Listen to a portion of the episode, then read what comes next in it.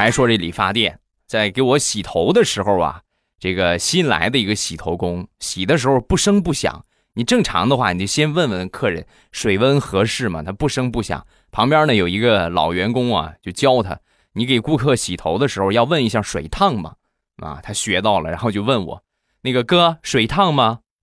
小伙子，凡事要学会举一反三。你拿冰凉冰凉的水给我洗头，你还反问我烫不烫？脑子呢？脑子呢？啊！